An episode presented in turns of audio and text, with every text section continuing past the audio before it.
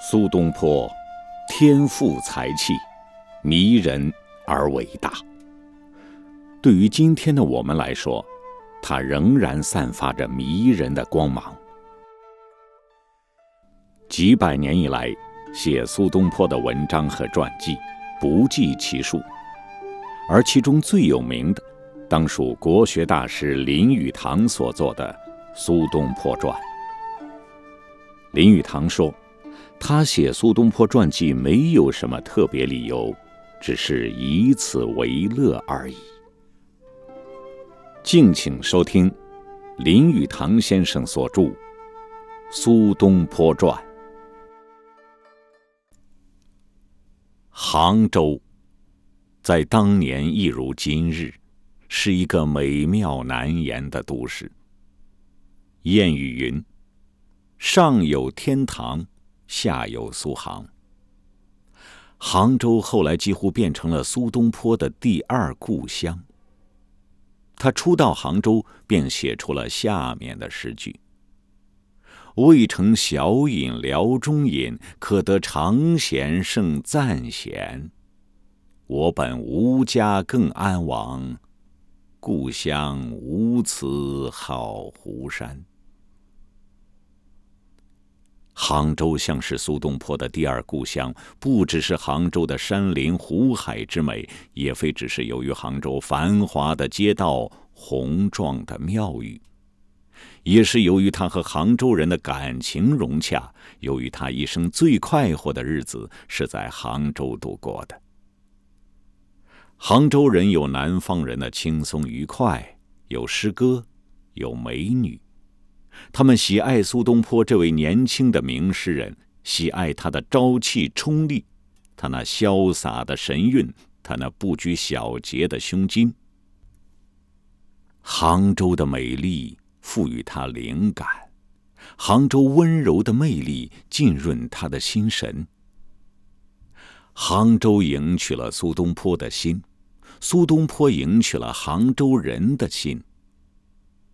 在他任杭州通判期间，也无权多为地方人建设，但是他只身为诗人，地方人已经深感满足。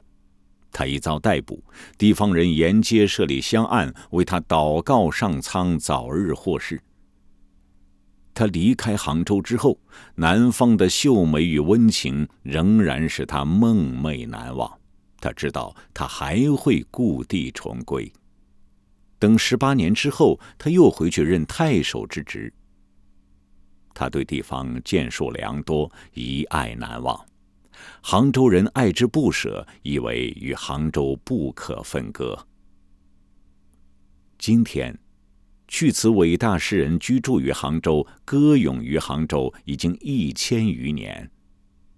在你泛舟于西湖之上，或攀登上孤山岛或凤凰山上，或品茗于湖滨酒馆中，你会听到杭州本地的主人嘴边常挂着“苏东坡，苏东坡”。你若指出苏东坡是四川人，他会不高兴听。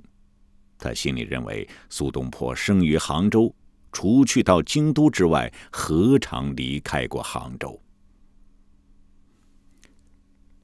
在性情，在放浪的风情，在爱与笑等方面，苏东坡与西湖是密不可分的。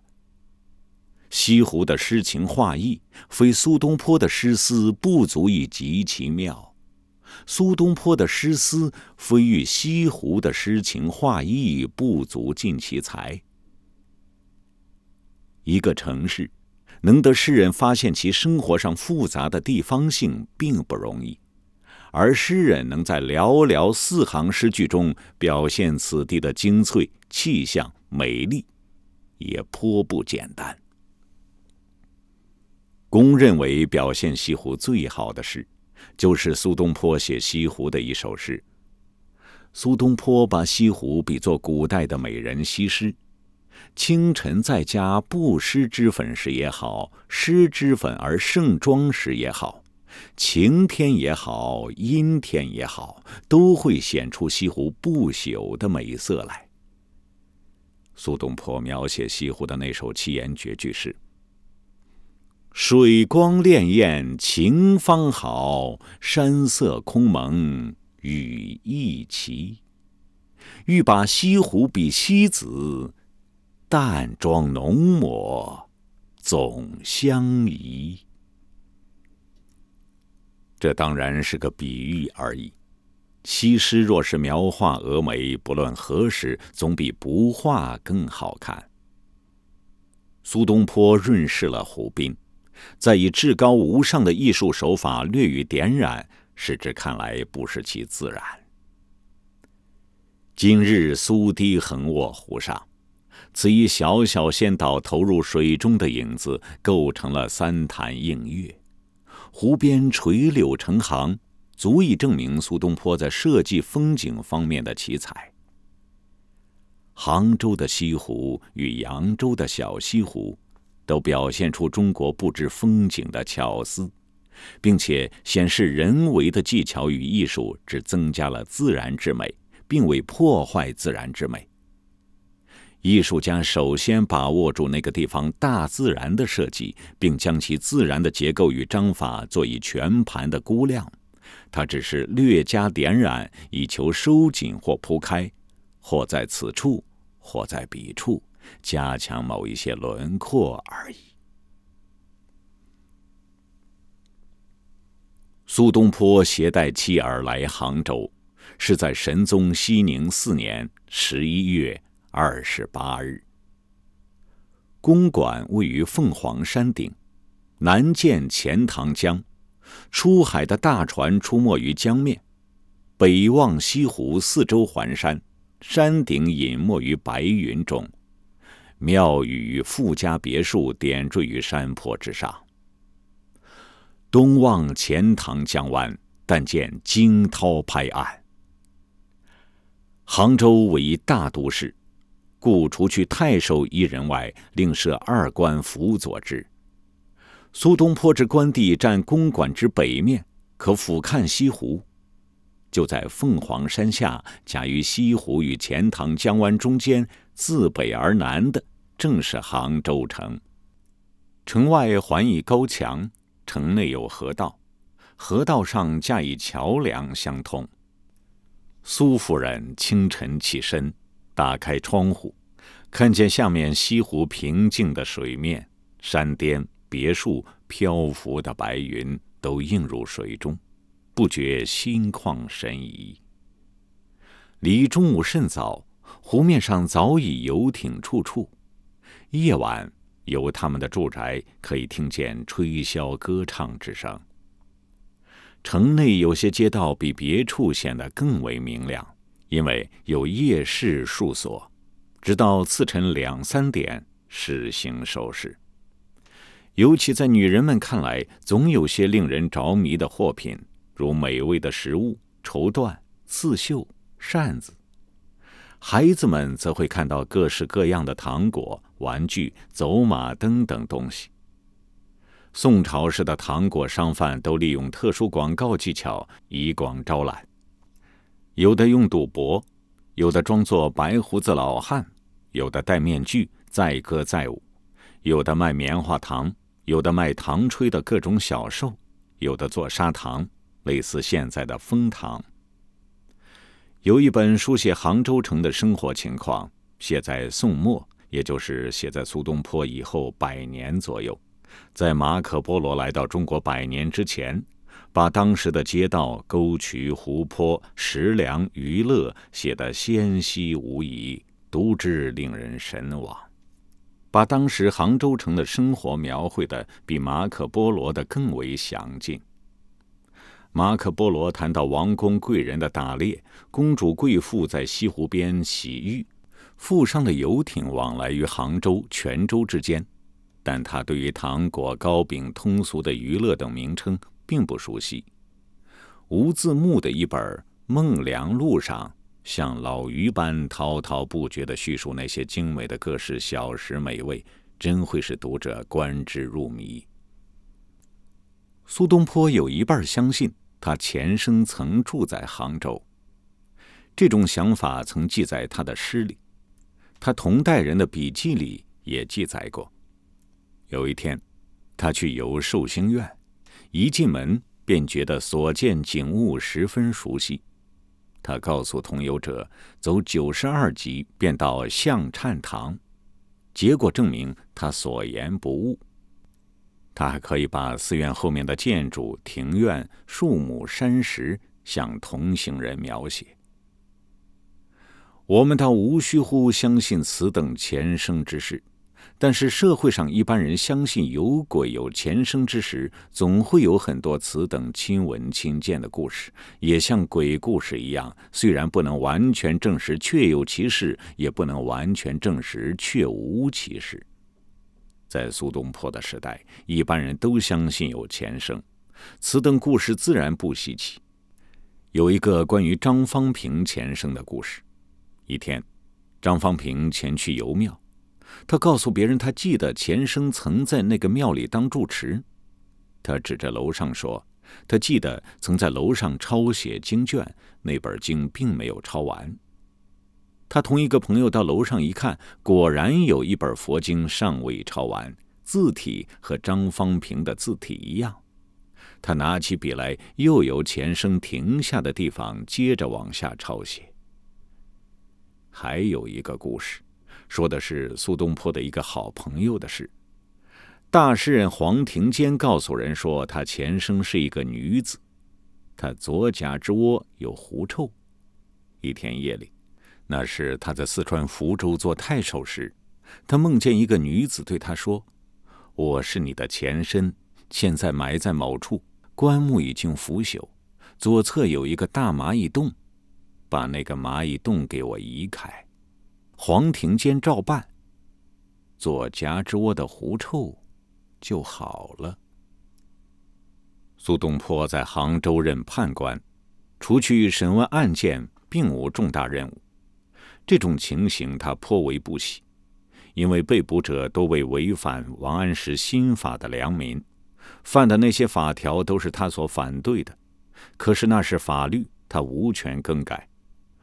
若一读关于他在新年除夕需要审问因犯私盐而被捕的犯人那首诗，就不难了解他在此一时期的心情。但是，杭州湾附近的产盐区的盐贩子都不肯放弃他们原来的生意。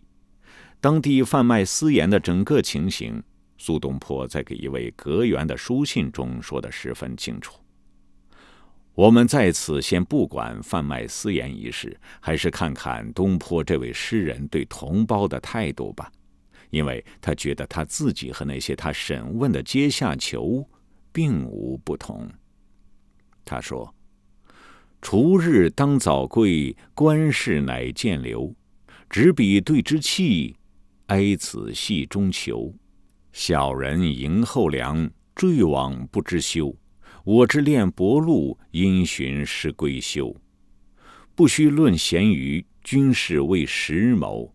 谁能赞纵浅，泯莫愧前修。对自由，他写的才是肺腑之言。平生所惨今不耻，坐对皮芒更边垂。道逢杨虎呼与言，心知其非口诺为。居高至下真何意？气节萧索今无几。在另一首诗里，他写百姓在保甲制度下所受的痛苦，描写老百姓在鞭挞之下的哭叫，甚至壮丁的妻子儿女也被关入了监狱。这些诗句累积起来，后来他被捕受审时，竟确立了他企图摧毁人民对新政的信心之罪行。但是，他仍能随时随地的自得其乐。他尽量逃向大自然，而自然美之绝佳处，在杭州随处皆是。因为不但杭州城本身西湖，而且连杭州城四周十里或十五里之内，都成了苏东坡时常出没的所在。游客自杭州西湖出发，可以往各方面走去，或沿北岸。到有名的灵隐寺和天竺顶，或由南岸出发到格岭，在湖跑品尝名泉气的茶，然后顺着一条蜿蜒的山间小溪归来。西湖和城郊共有三百六十个寺院，大都在山顶上。在这等地方与山僧闲话，可以消磨一个下午的时光。若去游览这些寺院，往往需要一整天，而且返抵家中时已是暮色昏黄，万家灯火了。穿过灯火通明、人群拥挤的夜市，陶然半醉到家，自己头脑里的诗句已经半记半忘了。睡眼忽惊觉，繁灯闹荷塘，世人拍手笑。状如诗联章，始悟山野姿，意趣难自强。人生安为乐，无策书未凉。杭州是多彩多姿的，而西湖又引人入胜。江南的天气一年四季都引人出外游玩，在春秋两季。全杭州人都在湖边游玩，甚至冬季下雪的日子，还有寻乐的人乘船到湖上玩赏雪景。尤其是重要的节日，比如三月初三、五月初五、中秋节、重阳节、二月十一，当地神奇的生日，湖上全是游逛之人，必须前一天预先雇妥游艇。游人无需自带食物。因为一切东西，包括茶杯、茶托、汤勺、筷子，全由游艇供给；还有船夫捕鱼卖与游客放生，这样救生积德。按佛教说，这是在天堂积存财宝。同一条鱼被捕三次，又被放三次，这条鱼说不定就可以从阴曹救三条人命了。苏东坡充分参与西湖上的生活。湖上的游乐分为两种，一种是家庭同乐，一种是携妓游湖。在湖上这个地方，家庭妇女是忘妓而生畏意，而妓女则望家庭妇女而有妒心。妓女们从心眼里盼望他们能跳出火坑，自己有家有儿女，就犹如那些家庭妇女一样。苏东坡有时和妻子儿女一起去游湖，有时与好喝酒的同僚同游。他多才多艺，方面最广。他的一支笔运用自如，写出的诗句巧妙华美，合规重矩。地方文人对他敬佩万分。他写出的诗句飘逸自然，使人一见难忘。与家人在一起，他唱出下面的诗句。船头着仙戏缕缕，船尾吹玉香浮浮。同官衙僚属同游时，大家欢天喜地之中，他就写出这样清新愉快的句子：“游翁已壮无绑稳，五山出世月罗新。”他们一到湖畔，船夫便把他们围住，争揽顾客。他们总是挑一只小船，够坐四五人便好。有时人多，便需要一个可摆一张饭桌的，然后吩咐船娘预备饭菜。这种船上的船娘通常都是精于烹调的，他们的船也都是雕刻精美的。湖上也有船贩卖食品与游客，有些船夫卖栗子、瓜子儿、夹馅藕、糖果、烤鸭、海鲜食品；有的船夫专门卖茶。有的船上载着艺人，按照习俗靠近游客的船表演歌舞、特技、投掷、射击等游戏。在船的四周，湖水一碧如染，约有十里之遥。往远处看，白云依偎于山巅，使山峦半隐半显。白云飘忽出没，山容随之而改变。山峦共白云以家乡，使之倦游而归兮。有时天阴欲雪，阴霾低垂，求复便隐而难见。阴霾之后，游客尚可望见楼塔闪动，东鳞西爪，远山轮廓依稀在望。晴朗之日，水清见底，游鱼可数。苏东坡在两行七言诗里描绘船夫的黄头巾。衬托着碧绿的山光，给人以极为鲜明的印象。他的诗句是：“映山黄茂离头芳，夹道青烟却尾庐。登岸之后，往山中走去，在寂静无人的树林里，可以听到鸟声似乎必应。苏东坡本来就性喜游历，现在常常独自一人漫游于山中，在高山之顶，在人迹罕至的水源岩石上信笔题诗。有些寺庙他常去游历，因而成了庙中和尚的至交。在苏东坡去世后，一个老和尚说出苏东坡的一个故事。他说，他年轻时在寿星院当和尚，常看见苏东坡在夏天一人赤足走上山去。他向和尚借一把躺椅，搬到附近竹林下选好的处所。他全无做官的架子，脱下袍子和小褂儿，在下午的时光赤背在躺椅上睡觉。小和尚不敢走近。由远处偷看这位一代大儒，他进而看到别人无法看到的情形。他看见，也许他以为他看见，这位大诗人背上有七颗黑痣，排状恰似北斗七星一样。老和尚又说：“那就足以证明苏东坡是天上星宿下界，在人间暂时做客而已。”苏东坡在离开杭州之后，曾写了一首诗给朝端砚，概括叙述出他出外游历的习惯。那时朝端砚即将出使杭州，苏东坡写诗告诉他当注意的事。诗如下：西湖天下景，游者无余闲，深浅随所得。谁能识其全？皆我本狂直，早为世所捐。独专山水乐，复与宁飞天。三百六十四，幽寻岁穷年。所至得其妙，心知口难传。至今清夜梦，耳目余芳仙。君持使者节，风采烁云烟。